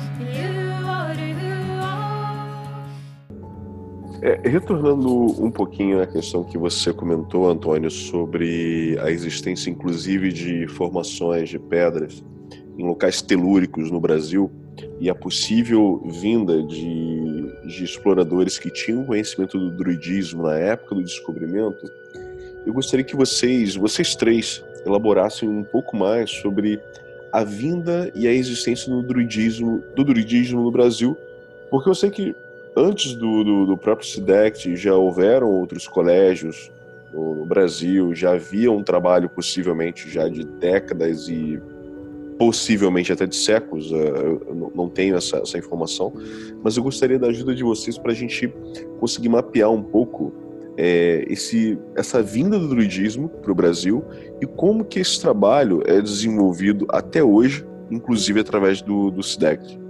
Tá. Ô, Luiz, eu vou só te pedir licença rapidinho antes de, de entrar nessa questão aí, porque a gente estava falando aí da questão dos símbolos, e só para explicar um pouquinho, para finalizar, a claro, respeito claro. do símbolo da, da cruz druídica, né, que a gente tem no, no SIDECT. É, nem todas as ordens têm né, essa representação, mas eu queria ressaltar que o símbolo da cruz druídica, a nossa cruz, ela, ela não tem uma relação com a cruz católica cristã, né? A gente tem o, o, traçado no formato de cruz, que seria essa, essa descida da manifestação né, dessa, dessa energia, do incriado, e o horizontal com esse plano material no qual a gente está aqui manifestado, né? E é um símbolo muito importante para a gente, né, que estuda o druidismo, porque nos auxilia em várias questões, assim, né? A gente pode meditar sobre a cruz, ali estão as representações dos planetas que eram conhecidos na época, a gente tem ali os, os quatro reinos, né, os quatro elementos, enfim, tá? é uma compilação de uma sabedoria, é, vamos dizer assim, essencial e fundamental né, para o druidismo. Está tudo simbolizado e, fundido nesse, nesse elemento que é essa, que é essa cruz druídica, tá? só para não, não deixar perder isso muito, assim, antes de entrar nessa questão do, do druidismo no Brasil. Aí, Antônio, se quiser complementar. É, a cruz druídica, Mel, é, Melissa, a gente sabe que ela é um, um nosso grande pantáculo iniciático, né? Tudo que a gente tem no druidismo está representado, sintetizado nesse símbolo, né? porque ele tem muitas outras coisas que estão, digamos assim, veladas para quem não estuda, tem toda uma informação mais aprofundada que a gente vê nos boletins, e ela é uma inteligência viva que o iniciado do druidismo precisa meditar diariamente para conversar com essa inteligência e a gente conseguir absorver mais coisas do que aquilo que é dito nos ensinamentos e que a gente ou que a gente possa receber de outras pessoas. Né? Eu acho que assim foi boa a sua colocação e realmente nem todas as escolas, é, na verdade, até onde eu sei, somente as escolas que vieram da linha de Paul Rocher utilizam essa cruz da forma como é a nossa. O que, que diferencia da cruz celta, nós chamamos cruz celta iniciática ou druídica, ela é diferente da cruz celta comum porque os braços da cruz jamais ultrapassam o círculo. Né? Isso é importante frisar. Agora, é, e só para pontuar também, é, quando o Antônio fala de grande druideza, a gente está falando de uma personagem que hoje é muito importante na França, que é a Claudine Boucher, a viúva do René Boucher, né, que René Boucher, filho de Paul Boucher, que já foi mencionado aqui, e que hoje mantém essa linhagem, já foi explicada, viva na França, cuja representação no Brasil é feita pelo nosso irmão Antônio, que está aqui com a gente hoje. É, e aí, Adílio, você também pode falar um pouco dessa história que você conhece bem também, né? O druidismo. é. Eu, não, eu não posso falar outros grupos. É, o nosso caso, assim, é, quando a Melissa mencionou lá atrás das três grandes linhas, a gente estava se referindo especificamente à Europa, porque o druidismo ele, ele é muito mais amplo, como foi colocado também. A gente tem escolas americanas, a ADF, né, a ADF, tem um nome assim complicado da gente falar, é, a Drayort Fein, posso ter pronunciado errado, mas que é uma escola americana desvinculada dessas linhagens lá da, da Europa. Né? Então, nós temos na, na Austrália outros movimentos próprios, fusionados com as culturas locais. Então, é isso, o druidismo ele é extremamente. É, dialoga né, com diversas possibilidades, e é isso que é bacana e a riqueza do druidismo também. Né? Agora, o caso específico do Brasil, temos atualmente diversos grupos, né? Assim, a gente vê uns movimentos, mas eu vejo que alguns vão muito para o lado folclórico, o irmão Adílio já explicou também essa questão de tentar reconstruir uma sociedade celta na atualidade, mais ou menos o modelo daquela sociedade, a cultura, enfim e temos movimentos que às vezes se aproximam mais da Wicca, mas celebram também as estações mais ou menos como nós fazemos. Então nós temos uma diversidade. O caso específico da tradição Boucher, ele chegou no Brasil na década de 80, é, através de um grupo de brasileiros, praticamente duas ou três pessoas do Brasil, né, pessoas do Rio de Janeiro, que foram à França, tiveram contato direto com o René Boucher e trouxeram né, os ensinamentos da França, que foi o pessoal do Colégio do Luís do Brasil, foi onde eu comecei, né, o irmão Adílio também. também, é. em 90, finalzinho de 92, início de 93, né? E assim, a gente é o que nós tínhamos na época é, de conhecimento druídico dessa família aqui no Brasil, então, da família Boucher no Brasil. Então, eu fiquei durante 16, 17 anos afiliado ao Colégio do Brasil. Foi um momento assim muito importante, porque foi dentro do Colégio do do Brasil que eu realmente, após um ano, um ano e meio de práticas, o meu coração falou: esse é o seu caminho. Realmente me tocou e me transformou é, profundamente. Então, assim, esse, comecei pelo, pelo, colégio, nós tínhamos aqui os grupos de estudo chamados Clareiras, nós fizemos aqui em Belo Horizonte durante 10 anos as Clareiras do Colégio do Brasil, e até onde eu entendia, é, nós sentíamos que estávamos conectados a um grupo na França, né? Isso era colocado para nós. E tinha uma figura central, que era o irmão Marqueses, que coordenava esse colégio. Depois do seu falecimento, é, o colégio continuou mais algum tempo. Ele, se eu não me engano, ele passou pela, pelo Trespasse, foi em 2001 e depois do trespasse, a esposa dele deu continuidade até um certo tempo. Quando foi em 2008, o colégio praticamente fechou as portas aqui no Brasil, mas eu fui chamado, juntamente com outras pessoas, para compor uma nova diretoria para não deixar o colégio fechar no Brasil. E uma das pessoas que ficou encarregada de dar continuidade ao colégio, um druida, perguntou para a druideza que estava lá como estava a relação do Brasil com a França. Aí essa druideza respondeu: Olha, a França já ficou para trás há muito tempo. Eu, sim, fiquei muito assustado com essa informação, porque eu acreditava piamente que nós estávamos ligados a algum grupo na França. Né? É... Depois eu vou te dar um complemento dessa história de, de 1997, quando você terminar. Então, Nesse momento que essa informação chegou, que o colégio ele não tinha uma conexão mais com a França, que a França tinha ficado para trás, eu então passei a buscar essa conexão, né? Falei, olha, o druidismo é importante. E após essa reunião nós tentamos reabrir o colégio, fizemos uma ata, entramos no cartório, mas não houve algum problema, não foi aceito e não conseguimos montar uma, uma nova diretoria para dar continuidade ao colégio. E aí realmente fecharam-se as portas e eu assim busquei outras fraternidades druídicas, mas assim sentia falta daquele ensinamento da tradição Boucher, porque o Colégio do Brasil passava realmente muito ensinamento da família Boucher. Né? Então a gente tinha acesso à cruz druídica, a vários ensinamentos que hoje eu sei que realmente vieram da, da, da França através dos livros, das traduções que eles fizeram. E com muita busca eu consegui finalmente em 2000 2010 um contato com a Claudine Boucher através de um e-mail e imediatamente eu comecei a estudar com eles. E em 2011 eu fui à França e a gente conversou sobre o druidismo no Brasil. E aí eu fui iniciado como druida, porque eu já estava como druida aqui no Brasil. É, eu fui iniciado pelo irmão Adeugícios, que me passou o grau de druida, porque o colégio já não fazia mais as iniciações e faltava apenas fazer a iniciação pelo colégio, mas eles pararam com tudo. Mas esse druida, ele era de Juiz de Fora, ainda está vivo, ele era de Juiz de Fora, esse irmão, o druida Lagos Caru, ele me iniciou então como druida.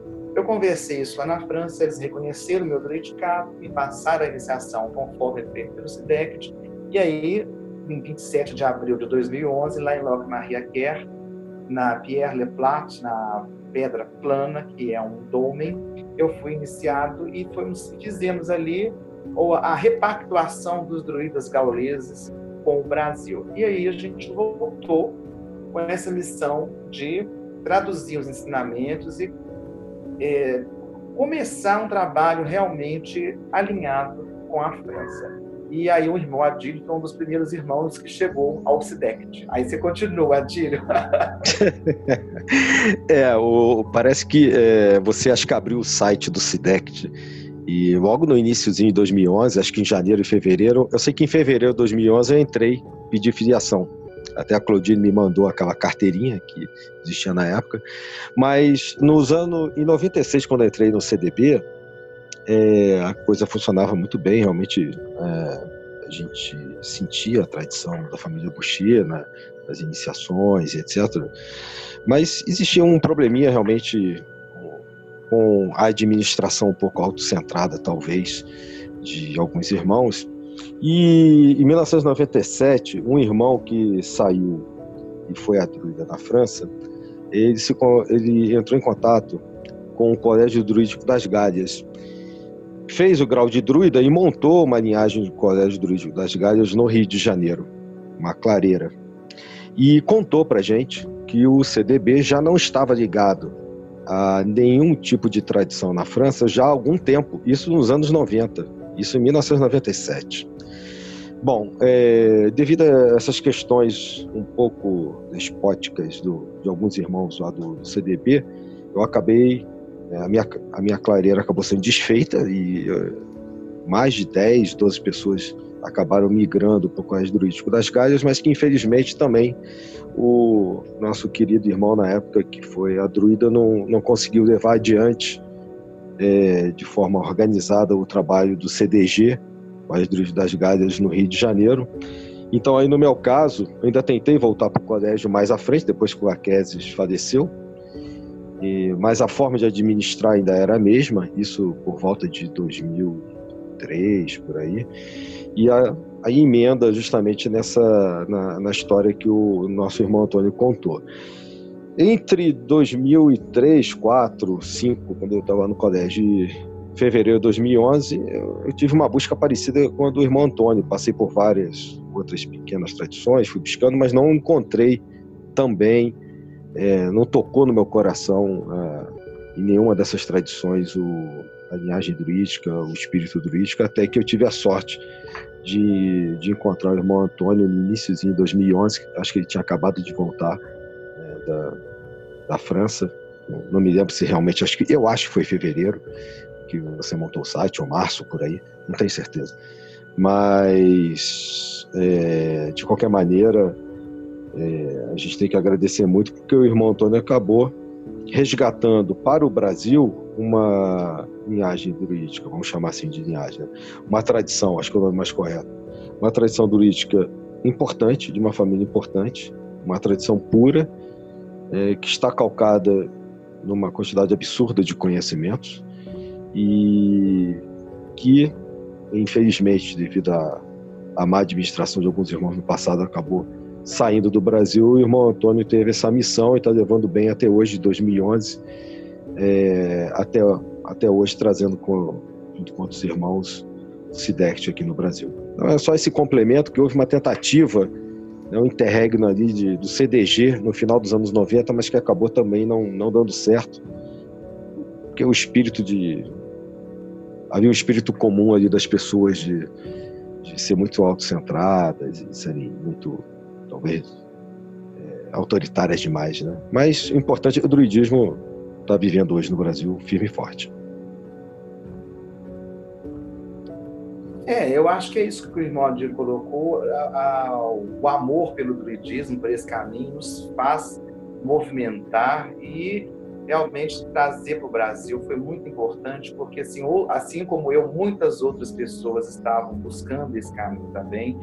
E a gente, como a Adir colocou, temos uma, um conteúdo muito amplo, muito profundo, e nós estamos assim na superfície desse conhecimento. Né? A gente viu agora com a vinda da nossa druideza, a cada dois, três anos a gente traz a druideza ao Brasil, porque existe uma parte dos nossos ensinamentos que são orais também. Né? Nós temos a conhecimento registrado, escrito, porque é importante.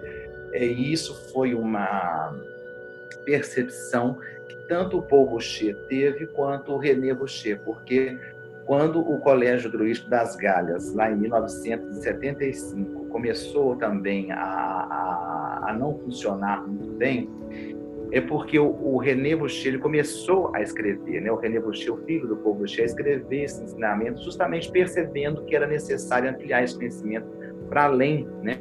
ali da França e para outros cantos. E o pessoal não, não gostou, porque assim, tinha que ser apenas oral, não poderia passar isso por escrito. Mas as coisas mudam evoluem. Então, nós temos, é, eu tenho uma carta aqui datada de 76, porque o povo Xia morreu em 79, em que realmente existia essa área interna dentro do CDG chamada, não era CIDEX, ainda não era internacional, era Colégio de Estudos Altruísticos, é, que passou a escrever esses ensinamentos. E quando Paul Boucher morreu, eles não quiseram reconhecer o René Boucher, um dos motivos, como grande druida das Galhas por causa dessa questão dos ensinamentos e um grupo realmente se interessou em pegar o conhecimento e registrar o Colégio das Galhas. E o René entendeu que era melhor deixar, porque as escolas esotéricas também, a gente estava falando disso, né, elas são como, elas estão no plano terreno, elas seguem as leis da matéria, nascem, crescem, às vezes se reproduzem, envelhecem e morrem, reencarnam, né? Então, a tradição da família Boucher está encarnada muito sã na sua juventude dentro do Colégio Internacional de Estudos Celto-Druídicos. Então, a gente tem uma postura assim de profundo respeito por todos os caminhos druídicos, sejam originários da linhagem Boucher, porque nós temos na França, hoje estão inativos, me parece, mas nós tivemos diversas fraternidades, como a Fraternidade Druídica de Ábalo, a Fraternidade Manred, o Colégio Druídico de Bilbract, são algumas das escolas que saíram da tradição do povo Xê, né?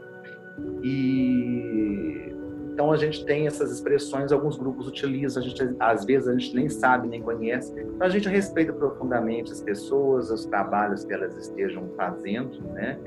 e a gente está aí para somar, para levar esse conhecimento para aqueles que realmente buscam uma tradição, digamos, é, pura, né? E que está realmente conectada a uma linhagem da, da família Boucher diretamente. É muito, muito interessante, Antônio, você citar essa questão da, da transmissão do conhecimento, inclusive a vinda periódica da, da druideza é, vinda não, né? A ida. Já que eu não estou no Brasil, né? a ida periódica da druideza ao Brasil para fazer essa transmissão oral, é, devido a essa importância de que nem todo conhecimento está documentado, mas muito dele é transmitido oralmente. E você também é, comentou bem lá atrás, no início do podcast, sobre os tipos de conhecimento que é, algumas das classes estudam, né, como a questão da astrologia, alquimia e tal. E eu gostaria de, de entender um pouco mais, principalmente de vocês dois, Melissa e Antônio, é, se existe magia druídica e o que vocês classificam como magia druídica, né, já que a gente tem tantos tipos de, de magia diferentes, né, classificações, formas de trabalho. E eu gostaria de entender, do ponto de vista da tradição druídica, o que é magia e se ela realmente existe dentro dessa tradição tão antiga e importante que é o druidismo. Antônio deve ter a sua visão, acho que a questão da magia perpassa outros é, saberes, outros conhecimentos, mas do meu ponto de vista, a magia é algo que todos nós somos capazes de, vamos dizer assim, de, de performar, né? É, a magia nada mais é do que o conhecimento da natureza e dos funcionamentos da, da, da ordem da natureza para que você é, consiga viver bem e consiga os seus objetivos. Né? Dentro dessa perspectiva, quando a gente trabalha com a ideia de, de magia druídica, vamos dizer assim, a gente está trabalhando com uma ideia de aproximação com a natureza, né? de sintonia com os elementos da natureza, com as forças da natureza. E nessa perspectiva, sim, eu acho que a gente pode falar de uma de uma magia druídica, né? Quando a gente está é, num ritual, por exemplo, né, num ritual de clareira, a gente sente que várias coisas estão acontecendo ali que ultrapassam é, esse plano, vamos dizer assim, da matéria, né? Esse, esse domínio de Abred, vamos dizer. Assim. E não sei se o Antônio quer complementar com alguma outra, alguma outra visão, porque assim sistematizar uma, uma magia druídica como a gente tem, né? dizer assim, um conhecimento teúrgico dentro do estudo de outras ordens, eu, eu acredito que o Antônio pode falar melhor disso do que eu. It's a kind of magic. It's a kind of magic. Magic! Olha, é, a, sim, o druidismo ele tem a, a, magia, né? A gente fala principalmente é, tem um tipo de conotação racial, a gente fala em magia branca, né? Ou seja, aquela magia que a gente é, é magia, o druidismo é magia com simplicidade e a utilização das energias da natureza. Então, é, o druida ele realiza certos rituais é, de ordem planetária, né? Ele realiza talismãs, ele pode fazer um talismã e magnetizar. Um druida, ele sabe como fazer uma invocação, como fazer uma evocação. É, a questão dos domínios dos elementos, né? Existe essa, esses estudos que são baseados principalmente é, no conhecimento das fases da Lua, né? Então, existe alguns estudos sobre a Lua iniciática, são estudos mais reservados, em que certas fases, certos cálculos são feitos e os elementos da natureza eles são mais suscetíveis aos apelos uh, do iniciado, do bardo, do ovate ou do druida. Né? Então nós temos alguns estudos sobre isso e sim, o druida ele é capaz de fazer um ritual, né? inclusive de, de limpeza energética, de exorcismo, se precisar de entidades às vezes é, aprisionadas em certos ambientes. Então existem é, é e são os únicos momentos nós sempre fazemos as nossas cerimônias em sentido horário solar. São os únicos momentos que a gente trabalha com sentido anti-horário, quando precisa lidar com essas forças. Então a manipulação da energética da cruz druídica também já é uma grande magia. Com ela você consegue se proteger, né, limpar energeticamente o ambiente, estabelecer certas condições vibratórias favoráveis no ambiente. Então nós temos assim um todo um estudo, né, eh, ligados a isso, de magia, de invocação, de terapêutica, talismania, né, que é o uso da, dos talismãs. Então, sim, a gente tem um estudo sobre isso, né, bem mais para frente no, no, nos graus, mas tem toda uma parte, né, é, de saber realmente como trabalhar com a energia que a gente chama de noir, né? que para nós é o quinto elemento. Então, esse trabalho com a matéria astral, ele existe e faz parte dos estudos. É, o até... símbolo da cruz, é, falei da frente da Melissa rapidinho, o símbolo da cruz druídica que a Melissa mesma colocou aqui, é, tem, no caso do SIDECT, os planetas desenhados, e essas energias planetárias são trabalhadas também, né. Da mesma maneira que a radiestesia é uma ciência, o irmão Antônio já colocou aqui em relação às pesquisas que são feitas das energias telúricas, das energias planetárias, as pesquisas que a druideza Clotilde Boucher faz no Brasil, por exemplo. É, a radiestesia é uma ciência que também aproxima esse conhecimento todo que já foi mencionado da parte prática. Melissa. Não, e também as próprias orações, né, as preces, a gente trabalha com essa, vamos dizer assim, com, a, com essas invocações, esses elementos, né, quando a gente chama os espíritos beneficentes e as almas celtodruídicas, né, Esos, Belém, Eutatese e Lube, a gente está o tempo inteiro movimentando essas energias. É, no preparo do hidromel ritualístico também a gente segue, né, Antônio, a, a questão da, das luas, né, observa bem a questão das luas, a lua específica para que aquilo seja preparado, é, toda a preparação que quem for fazer o hidromel deve ter anteriormente com relação né, a, a, esse cuidado com as energias e também em relação às plantas, né, os ovatos podem dizer isso até melhor, mas em que, em que lua você colhe determinada planta, se você usa a raiz ou se você usa né, as folhas, tem influência dependendo da lua que você, você vai é, né, fazer o uso dessas plantas. Então, tudo isso também, como tinha falado, essa questão né, desse, dessa relação com a natureza é muito importante. Então, é uma magia é, muito natural também, né, Antônio? Dessa, vamos dizer assim, dessa ligação forte que o druida tem de estar presente na natureza, né, estar consciente dessa natureza. É interessante, Nelissa, que você está colocando essa questão. Estou me lembrando da cerimônia do fogo, né? a cerimônia do solstício de verão, que a gente chama de Tantá, de fogo pai ela é uma cerimônia. O druidismo é um caminho místico e um caminho mágico ao mesmo tempo. Ele unifica as duas coisas, né?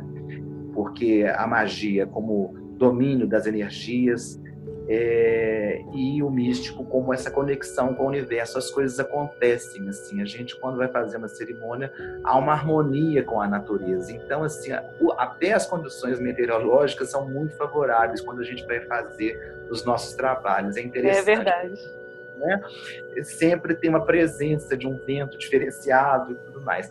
E, por exemplo, para fazer uma cerimônia do solstício de verão, a gente colhe, são sete essências de árvores, né?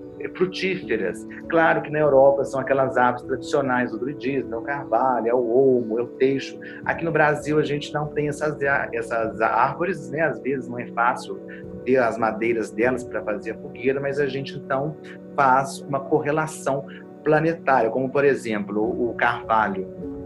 É uma árvore de Júpiter, então uma outra árvore de Júpiter teria a função do carvalho. A gente pode pensar, por exemplo, no jacarandá, às vezes no cedrinho, são, são correspondências que a gente faz a partir da radiestesia pelos estudos. Então, assim, você coloca ali umas sete, sete essências de madeiras né, sagradas, você coloca nove tipos de ervas diferenciadas, né, você coloca ali, é, vai, joga essas ervas em cima das madeiras, coloca os, o trigo, né, sete ramos de trigo, coloca uma rosa vermelha que representa a iniciação suprema, e você acende aquilo. Então, gera-se ali uma, uma fumaça, né? Onde a gente vê isso muito na Umbanda, chamada defumação, a gente tem ali um trabalho que libera uma quantidade de energia muito positiva que purifica todas as pessoas que estão ali participando daquela cerimônia. A gente sai assim de uma cerimônia com a sensação assim de que é, uma, é profundamente meditativo. Você sai do ritual com a mente completamente vazia, né? Assim, sem memórias assim, de coisas, de lembranças, daqueles pensamentos que são persistentes na nossa mente. Existe assim, um, é, é, é, como se a gente abrisse um, um portal para o outro mundo, comunicasse com esse outro mundo e voltasse para o plano terreno, né? Então, assim, as próprias cerimônias, elas não deixam de ter um caráter mágico, né? E as cinzas que sobram, por exemplo, dessa fogueira são cinzas consagradas, são magnetizadas com a cruz druídica e elas têm uma utilidade, por exemplo, para a gente pode tomar, né, junto com um copo com água, é, colocar uma pitada dessas cinzas, que ela é altamente medicinal, altamente curativa, reequilibrador, que participou de todo um ritual feito com esse, com esse propósito. Na antiguidade, lá na, na, na, nos tempos dos celtas, esse fogo, inclusive os animais passavam próximos né, dessa, dessa fogueira como proteção para que eles tivessem uma vida longa, permanecessem saudáveis e livres de doenças. Né? Então, toda essa cultura, ela precisa ser vivenciada. Então, os membros é, precisam participar das cerimônias, é bom que eles participem, não só como assistentes, mas também como oficiais, e a gente no druidismo abre sempre esse espaço para que todos possam atuar, para que todos possam ter essa experiência. É muito interessante porque nós não preocupamos assim em ensaiar rituais, as coisas são muito espontâneas, isso eu acho muito bacana. Existe um espaço para espontaneidade, a pessoa tem ali na mão um ritual, é, um norteador, mas assim a coisa como vai acontecer, ela é muito espontânea. Então às vezes eu estou fazendo uma iniciação, eu passo, eu, é, um outro irmão atua ali como o arauto, como o guia, aquele que conduz o candidato para o interior do espaço iniciático.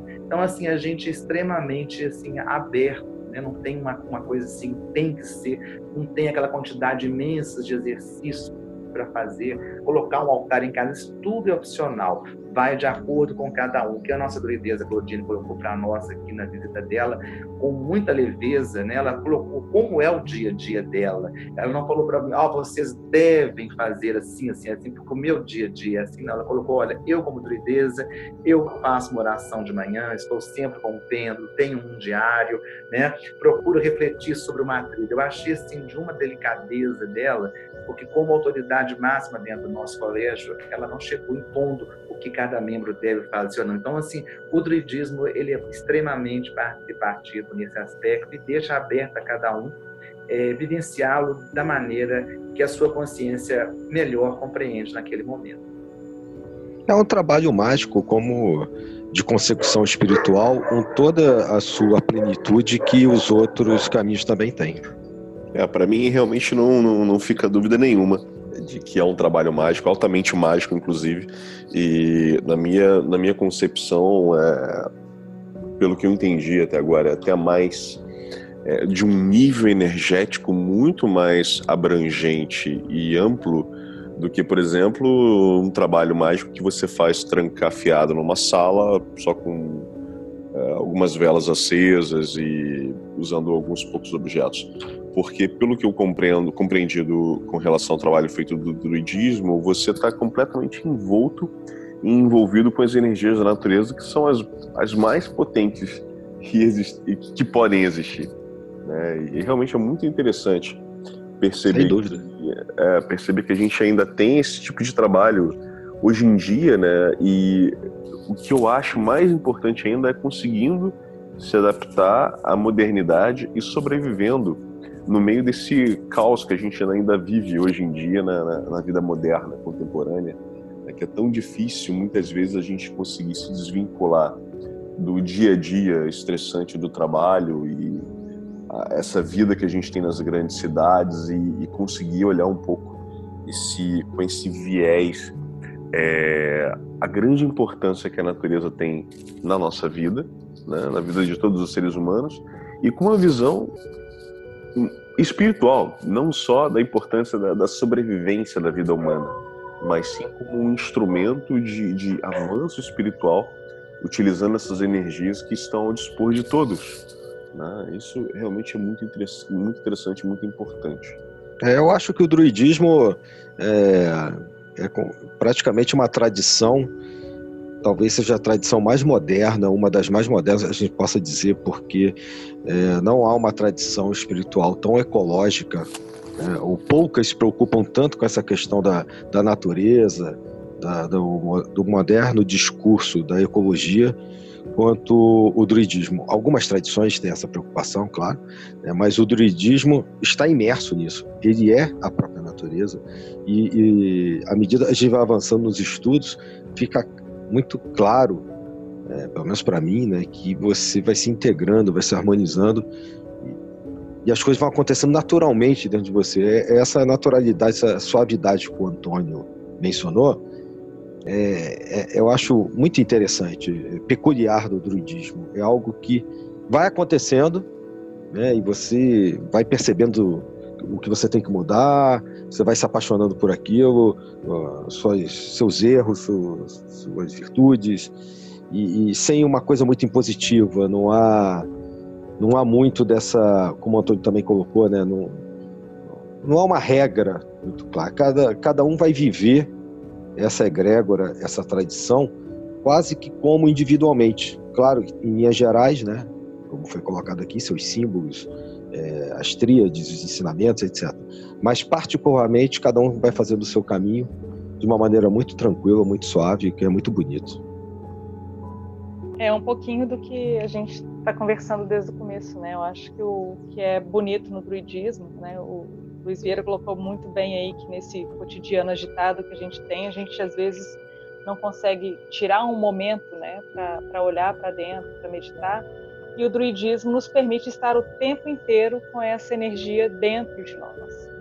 A gente não está separado, não é uma como uma religião que você vai para um templo e faz uma oração, passa ali uma hora e, e depois volta para os seus afazeres, né? O druidismo é o cotidiano de quem está é, seguindo esse caminho, né? E isso é eu, eu, acho que é a parte mais bonita, assim, para mim, pelo menos, é o que, o que me toca, porque é realmente a conexão do ser né, com o espaço no qual ele se encontra, né? Esse aqui e esse agora, essa consciência de que está tudo no lugar certo. E isso é, eu acho muito bonito. Inclusive, só aproveitando esse momento para reiterar aquilo que a gente já mencionou, né? É, a gente vai encontrar a, o grande abraço do druidismo em várias tradições. É, muita gente enxerga a importância do druidismo na formação do kardecismo, a gente falou aqui da questão da, da, da maçonaria, a gente vai encontrar essa questão da ecologia, dos símbolos numéricos, astrológicos, teúricos e etc., em várias outras tradições, como Rosa Cruzes e os templários, também já foi mencionado aqui. O templarismo bebeu dessa fonte, herdou muito do seu conhecimento.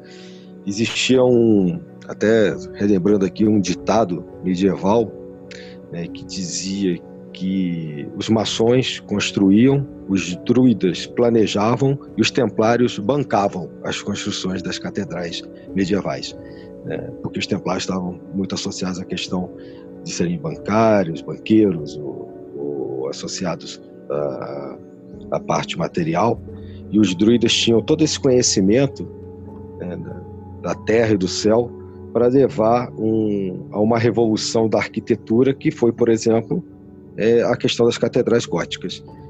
Então, acho que o druidismo em si é uma tradição peculiar e eu convido os ouvintes a prestar realmente atenção e buscar pesquisar pelo SIDECT,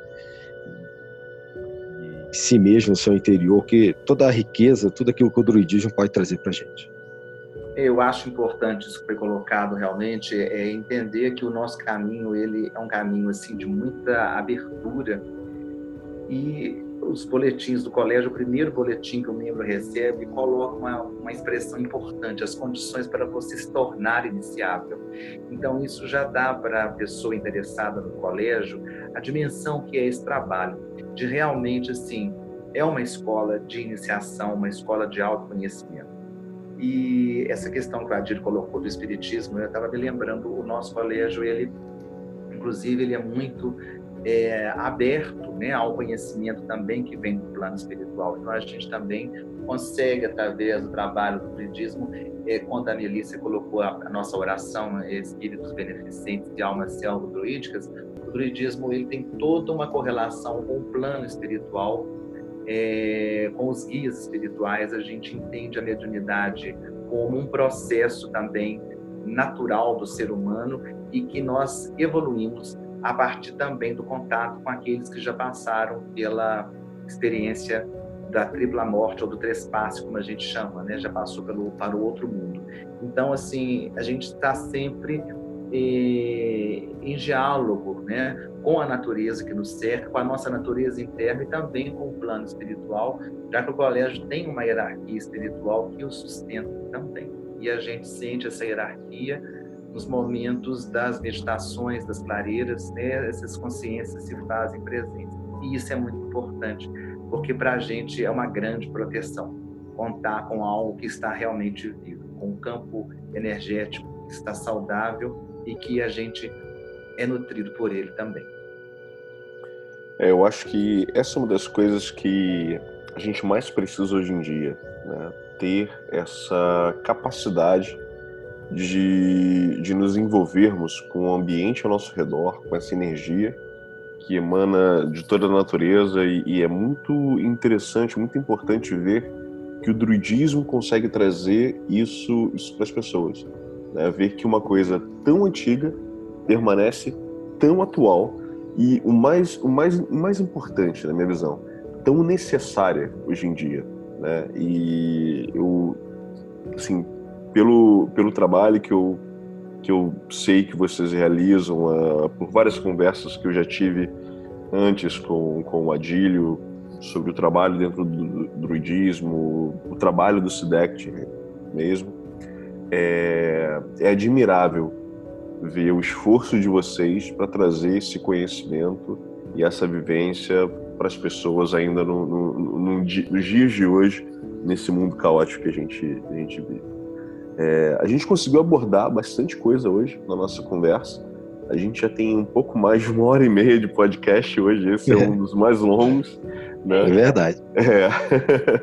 e eu quero muito agradecer a vocês né, a presença, principalmente a Melissa e ao Antônio, que são os nossos dois convidados de hoje. Né, o irmão Adílio também, porque é um dos envolvidos no trabalho druídico, eu que sou o mais curioso aqui de todos.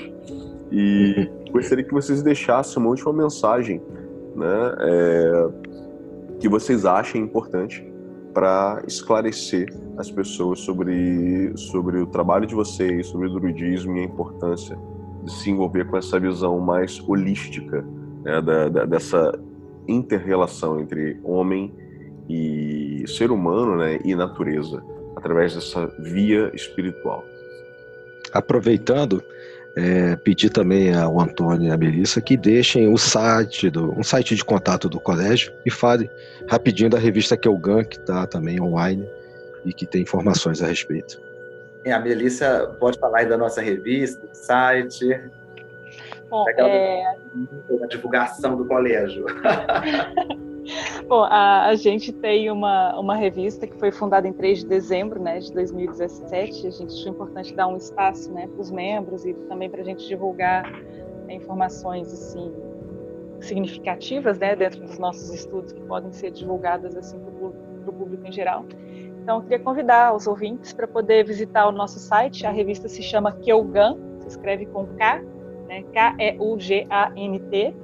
E o site é sidect-br.wixsite.com barra sidect-keugan. É, é, ou então, se vocês quiserem acharem mais fácil, é só jogar sidect que é C-I-D-E-C-D, e Kyogan, em sequência, né, no, no, Google, que vocês vão ser direcionados direto para o site da nossa revista. E o nosso site, né, Antônio? Você quer passar aí o endereço para o pessoal? Isso, o site é www.cidect.com e é um site que está em inglês, aliás, está em francês, em português e em espanhol. É, tem lá as informações sobre o que é o colégio, um pouco o que é o druidismo, os graus de estudos. Tem uma parte da afiliação para quem deseja se afiliar ao colégio, como é que procede.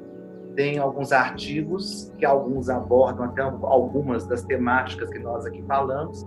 E também tem uma, uma lojinha que a gente, quem deseja ter a Cruz Druídica, a gente fez o pingente da Cruz Druídica, a gente disponibiliza em prata e a cruz também em autoadesiva, porque é o símbolo do nosso trabalho, então é importante né, os membros, as pessoas interessadas, porque a cruz druídica ela tem uma, um efeito protetor pela geometria sagrada que ela possui, pela matemática que ela possui, por toda uma simbologia que ela carrega. Então ela tem uma força, ela emite ondas de formas muito positivas e que podem ser medidas pelos instrumentos aí radiestésicos, como o pêndulo, do all-road, enfim, até mesmo a fotografia aqui, né, a gente pode traçar a cruz que tirar uma foto e perceber a diferença do campo energético antes da cruz e depois da cruz traçada.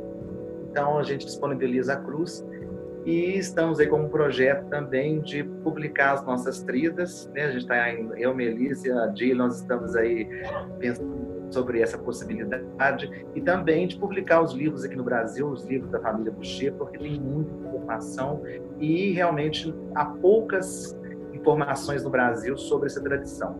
Deixo para quem tiver interesse em conhecer um pouco mais da, da linhagem do povo Boucher. Nós temos um livro que foi traduzido já há alguns, há uns 20 anos, que são as tradições célticas do Robert Underline, que dialoga perfeitamente com os nossos ensinamentos aqui do CIDEC, é um livro assim mais próximo que a gente tem em português sobre a nossa linhagem.